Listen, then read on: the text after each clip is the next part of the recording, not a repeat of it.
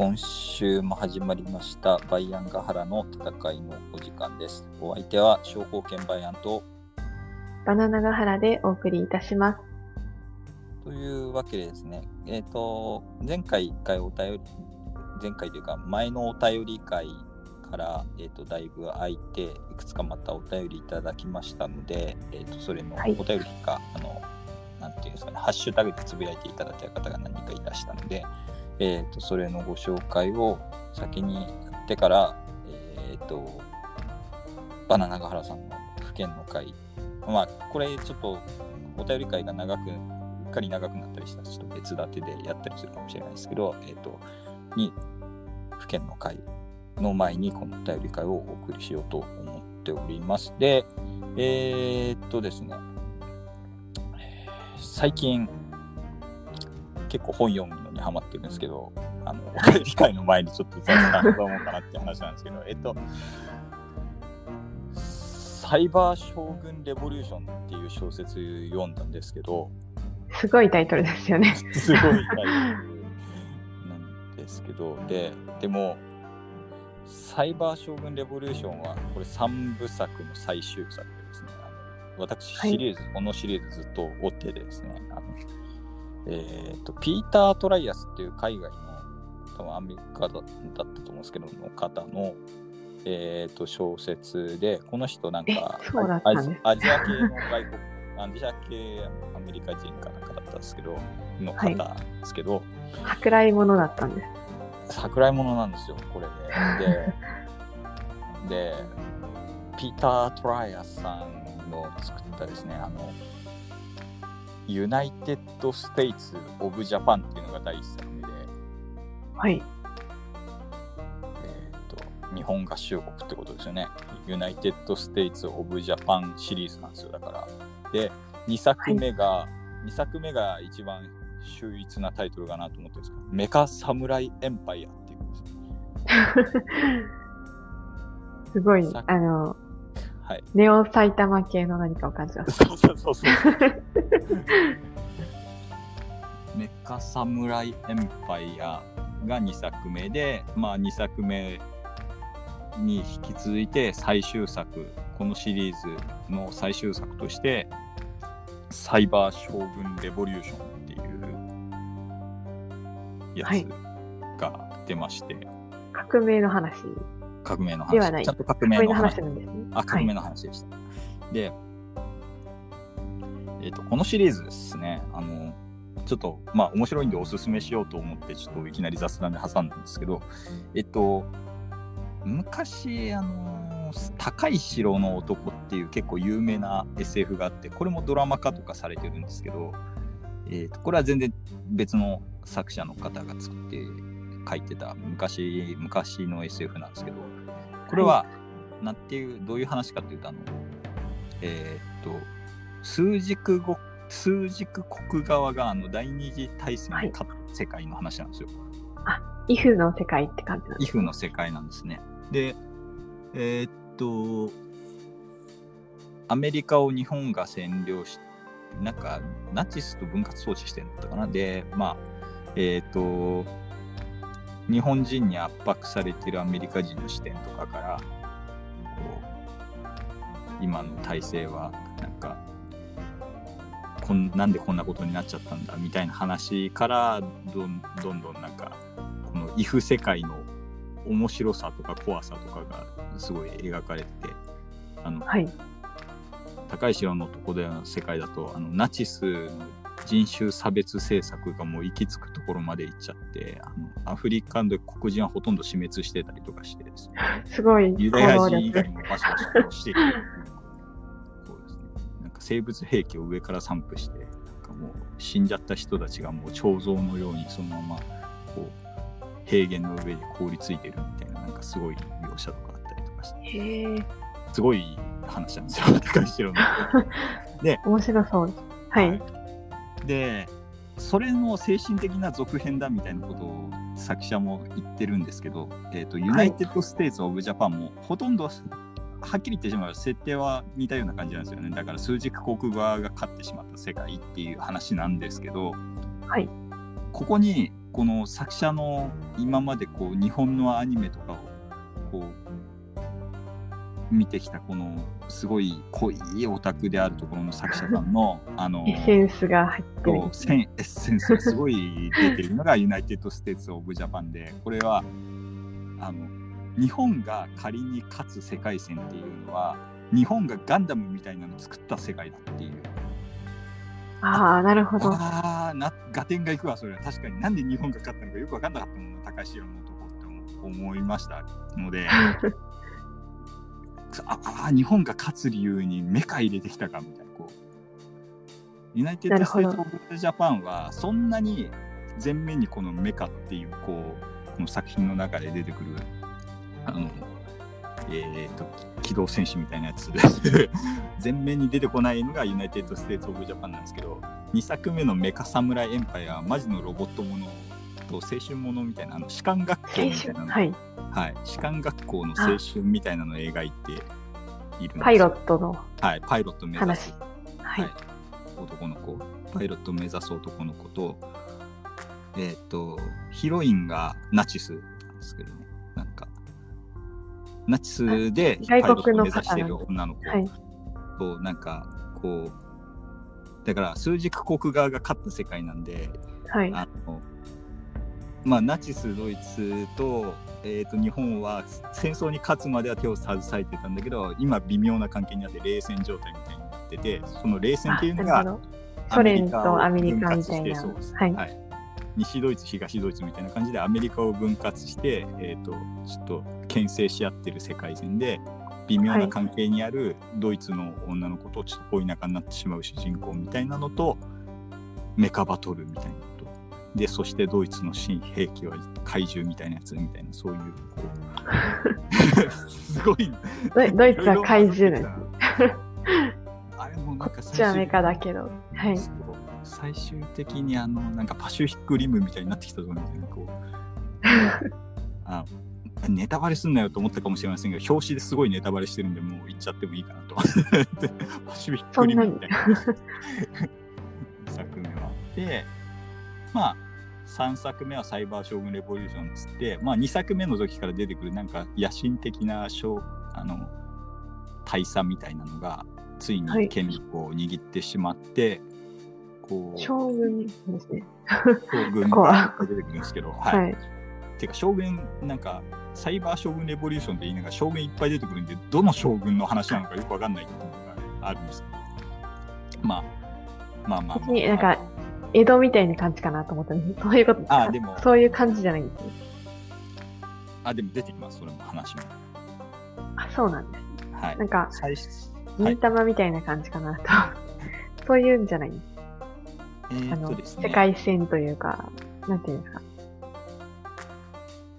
あえー、っと、一応、日本には天皇陛下をおわしているらしいですけど、あんま出てこない。はい、で、えー、っと、なんつうんですかね、日本を宗主国とした一応属国扱いのユナイテッド・ステイツ・オブ・ジャパンの大東亜共栄圏はい、そうそうですね、はい、で総督が一番偉いんですよユナイテッド・ステーツ・オブ・ジャパンは。で、はい、2作目から登場する野心家の大佐がついに総督になるっていうところから始まるのがサイバー・ショーグン・レボリューションっていう話なんですけど、はい、まあそいつは、えなんか徳川家康を信仰していてみたいな話はちょっと出てくるんですけど。それで将軍。まあそこ将軍は将軍だから。はい。じゃあ征夷大将軍の話もちょっとなんか出てきたりします、ちゃんと。で、ちょっと思ったのがすごいなと思ったのが、なんか多分、そのなんか徳川家康を信仰している独裁者のその総督みたいな将軍の人が、なんか名前が山岡っていうんですけど、多分、山岡宗八が徳川家康書いたから山岡なのかなってちょっと思ったりとかして、むしろ日本人より詳しくね、この人とか。そうですね。というようなお話もあります。はい、で、まあでも、アニメ化してほしいなって思うぐらいの感じの小説で、あんま軽やかなタッチの、えっと、SF 小説ですので、メカバトルとか好きな人とか、あと改変歴史ものとか好きな人とか、ちょっと読んでいただけたらなと思って紹介した次第であります。あとちなみにすごいファンサービスがすごくて、なんか、はい、ファンアートとか書いてた人の名前が地名とかで出てきます。え、すごい。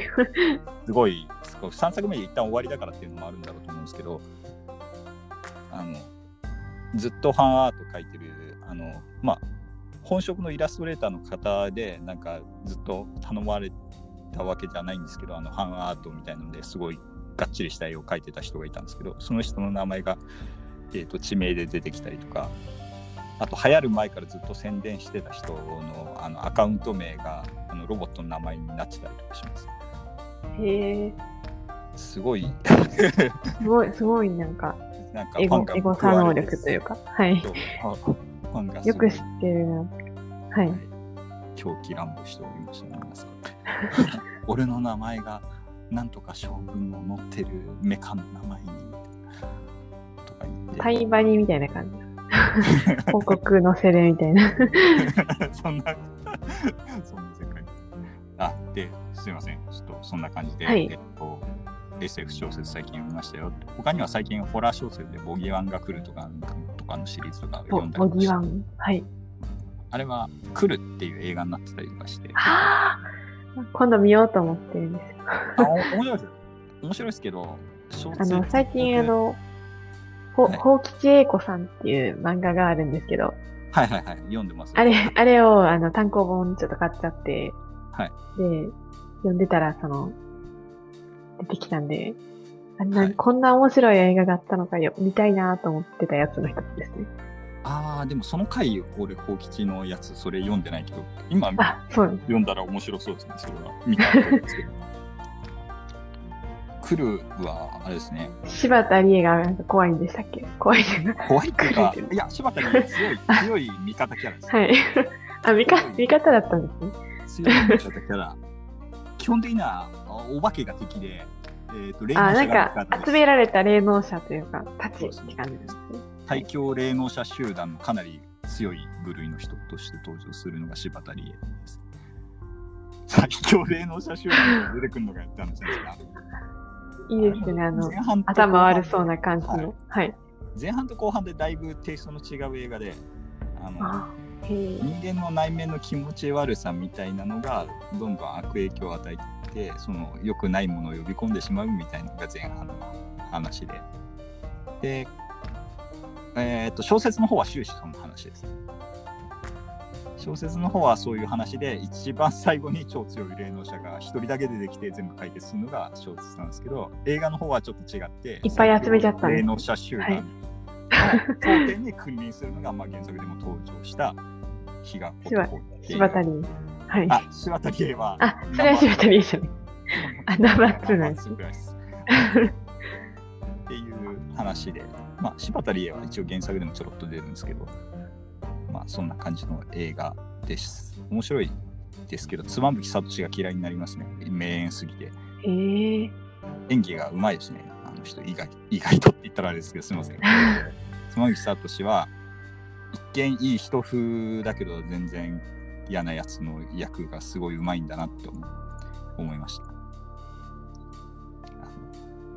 限限界法事映像とか限界結婚式とか限界法事とか、はい、あのもうこれこの結婚式やなとかこの法事やだなっていうすごい見ている側の精神を削っていくああこんな法事やだなという気分にさせてくれるそして全然嫁さんのことをフォローしてくれない妻夫木聡っていう。この夫クソだなっていうふうに思わせてくれる。すごいいい演技をしてますので、はい。ままた見ます。感想聞かせてください。ということで、はい、結構長くなっちゃったんで、多分お便り会だけで。お便りと雑談お便りに入りますか、はい、ということで、えっ、ー、と、お便り会なんですけど、えっ、ー、と、えー、と何人かから頂いているので女性の方の方はじゃあバナナガハルさんにお読みただいて男性の方は私読むということで、えーと、はい、では最初のゆえさんの方をバナナガハラさんからご紹介いただきたいかなと思います。はい。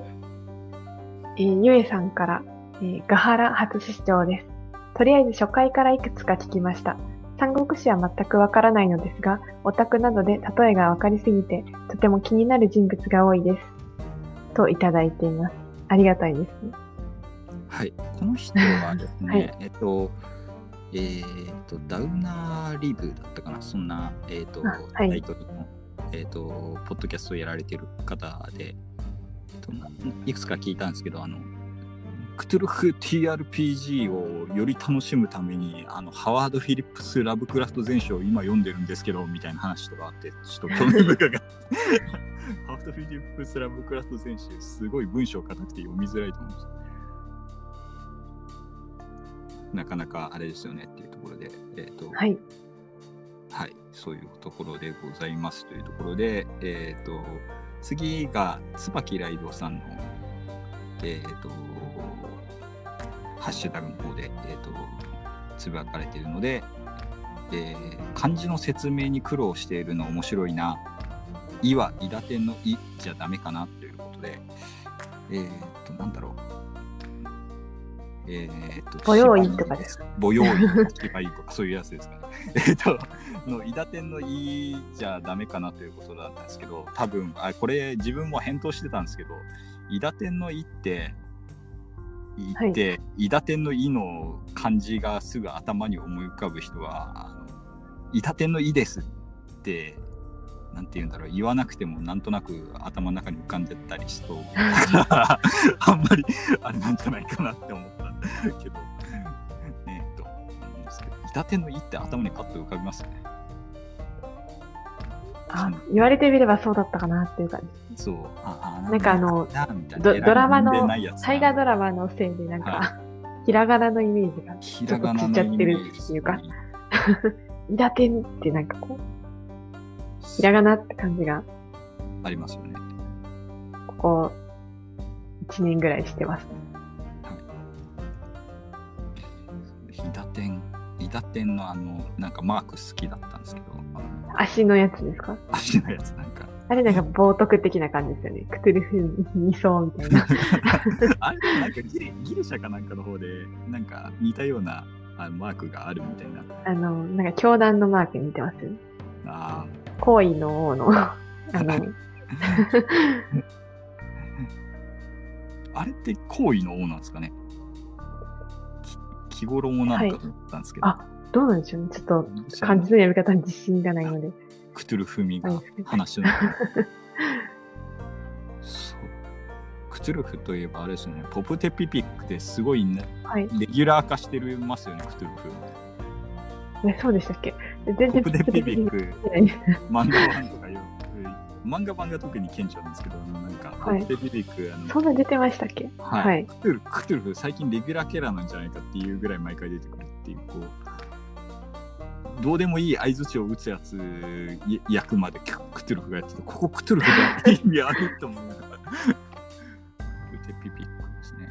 最近、ポプテピピック、自分の中でヒット作が多くて、バズらせ軍師っていうのがすごい、自分の中でヒットある。あのバズらせ軍師何やるかっていうと、いいねを押すだけなんですはい。SNS でいいね押すだけっていう。ポチッいいね押して、ああ、いい仕事したーっつって、すごいボキボキビール飲んでるんですけど、いいな、バズらせにした。で、あの、なんかあの、昔に読んだあの、はい。あのツイッターで物申す漫画好きです。ああ、物も、はいああ、こんな時、ツイッターで物申す漫画いてくれたらなーって。いいですね。で、ツイッターで物申す。プテビビックは、あの、ソーシャルディスタンスハンマーも結構面白かったですね、最近だと。また読んでみようかな。脱線しました。いいね。えっ、と、次が、えっ、と、うまやんさんえっ、と、メールをお読みいただき、ありがとうございました。えっ、と、お安めの男爵の購入さえ全力で止められました。ということで、あのシーランド広告の会の話とされてるんだと思うんですけど、はい。えっ、と、うまやんさんの、やいやいラジオで、あの、あ奥様の夫婦でやられてる。はいはい。出て、で、一服さんに多分、男爵の購入を 提案したんだと思うんですけど、まあ、一服さんの判断が正しいと思います。買ったから何なんだっていう話もね、男子だけどですよね。っていうところでございます。はい。えー、あやほさんからいただいています、ね。ガハラ。ライドウさんには及びませんが、ボスニア・ヘルツェゴミナから聞いていますよ。セルビアの首都はベオグラードです。すみませんですね、これは。これはえー私、確かですね、これ、なんかお便り会の時に、えっ、と、ササラエボから、えー、と聞いてますっていう風にあのアンカーで表示されてて、これ、あやほさんなんじゃないかって言って、あでサラエボってことはセルビアから聞いてるんですねみたいなトンチンカンなこと言ってたんですけど、サラエボそれに多分乗っかってたと思うんですけど。セルビアの首都はベオグラードですけど、セルビアではないということでですね、訂正で、あの、この場をもって訂正させていただきます。結構いろんな国から聞いてる人いて結構びっくりしますよね。台湾それはなんかあの、勝手に設定できるとかそういうんじゃないんですかああ、どうなんでしょうね。どどうなんでしょうわかんないんですけど。でも、それ正しいんでしょ日本語版使ってるから日本からってなってるとか。そういうことじゃなくて、どうなんでしょうね。あの、ツイッターの、なんていうんですか、トレンドが変な国にできるみたいな感じで。シーランド広告から聞いてますみたいな。それは多分設定ないですよ。それは多分ないですかね。いやーもしマジでこんなところから聞いてるならすごいなって思いながらこういつもなんか国名を眺めております。まあ日本が一番それは多いんですけどっていう話ではあるんですけど。はい。ありがたいですね、本当アンカーのこのはい視聴者の情報でちょっと興味深いなって思ったのが、我々の番組聞いてるの女性の方が多いんですよね。マジであれそうなんですね。全然そんなイメージなかったんだけどって思ったんですけど。ネカマとかじゃなくてですか？ネカマ、ネカマ久々に聞いたなっていう。そのフレーズ久々に聞きましたねっていうところです。えっ、と、あーね。迷ったら女性をしておくタイプの男性がいるとか、そうそういう話じゃなくて。うんどうなんですかね。あ、でも自分は、はい。たまに女性主人公でやったりするときありますね、ゲームは。あ、そういうのはわかります。私も結構その男性主人公でやったりします？ねやった。りしますよね。あ、でも、大概その女性の方、主人公の方が着せ替え要素とかが楽しくて、そうなんですかね公開とかしたりします。はい。なんか、ジルオールっていうゲーム知ってます？前も話したかもしれないですけど、いや、わからないです。はい。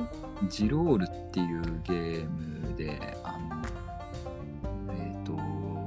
男性主人公と女性主人公を選べるんですけど、なんか女性主人公じゃないと仲間にできないやつとかすげえ多かったりとかして、そんなに？あと全体的にすあのイベントが女性主人公の時の方が面白かったりするっていう、こう残念仕様がそこまで変わるんですね。はい。変わりますねっていうところで、なんかね、システなんかム面からだいぶ、その、優遇、優有利不利されてるとかがではないですけど。あでもどうなんだろうな。ひやる人によって印象は変わるかもしれないんですけど、まあ、はいいろいろギギャルゲーでもないですけど、なんかそういう微妙に乙女ゲーであり、ギャルゲーでもあるみたいな感じ。RPG で、あ、でもなんか多分、バナナガハラさんとかやったら好きそう。なんか、あの、光栄が出してるんで、光栄の RPG なんですよ。光栄の出してる RPG で、おもしかしてあれが切れてます。録音が切れちゃってるかもしれないですね。音が入らないようなので、一旦切ります。